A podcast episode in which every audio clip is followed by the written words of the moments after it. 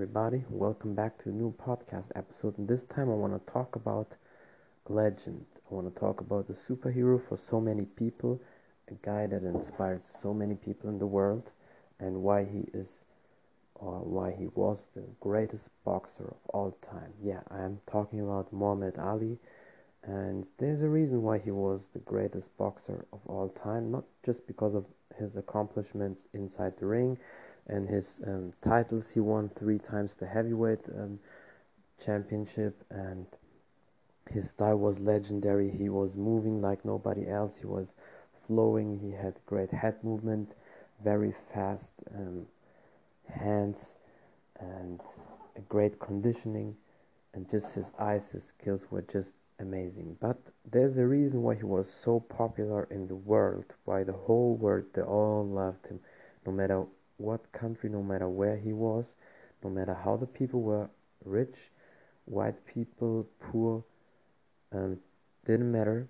They all loved him. They all saw him as a superhero, and the reason was not just his boxing skills and what he accomplished and achieved inside the ring. And I mean, that already was impressive. But he, I'm pretty sure, he would be, if he would be the same age like all these big celebrities on Instagram he probably would have the same reach and um, follower like a Cristiano Ronaldo because he was so popular at that time. And even in his last years when he lived um, sadly he died only 74 years in 2016 summer 2016 and but he left a big footprint uh, and he was just his personality was so amazing. Um, in the 60s, in 67, he said no to the government, to the state, he, because they forced him to go to Vietnam in the war, and he said, No, I will not go because nobody from Vietnam, no Viet Cong did anything against me, so I will not shoot any of them. And he took his boxing license away for three years. For, so for three years, he couldn't fight, not even in America. And he, I don't know a lot of people say he was also not really training besides maybe running and jogging and stuff like that. So and then he came back in 1970 boxed again and had his led and uh, had this legendary title run again and uh, in 74 against um, George Foreman Rumble in the Jungle Muhammad Ali was 32 George Foreman was a killer back then he was 24 and after a first round when Muhammad Ali realized okay he can't do his Ali shuffle anymore like he did when he was younger he uh, switched to another tactic rope a dope.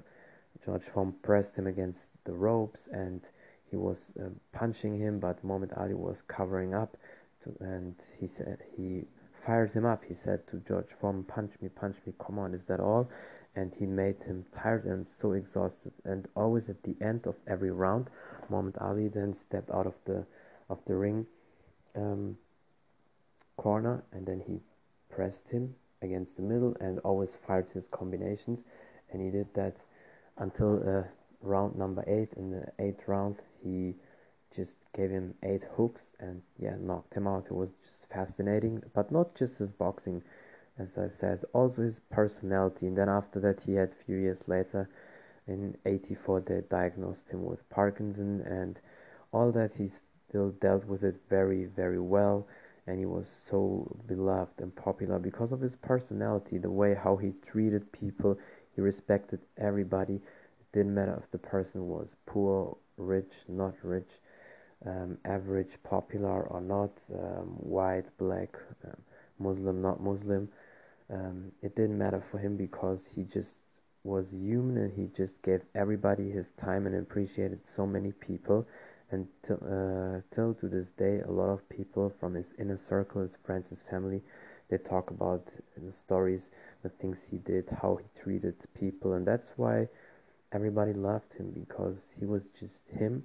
He was not arrogant. He was always respectful to people and he had just an amazing character and i think he made a big um, footprint, a big impression on that or with his actions in the world. And a lot of people saw him as a big role model and example, and they tried maybe to be like him in a personal way. And that's a good thing. If somebody has a great personality like him, and people try to uh, imitate it and to be like you, try to do the same good things you did, then it's definitely amazing. And yeah, that was one of the reasons why he was so good and popular. And it's just roughly what I um, talk about him. But if you want more details, if you want me to talk about him in details about his boxing skills and what else he achieved and all these things, then we can definitely do that and go into details. Um, yeah, thank you so much for listening. You can follow me on Instagram at Taekwondo Artist, message me there, or on Anchor.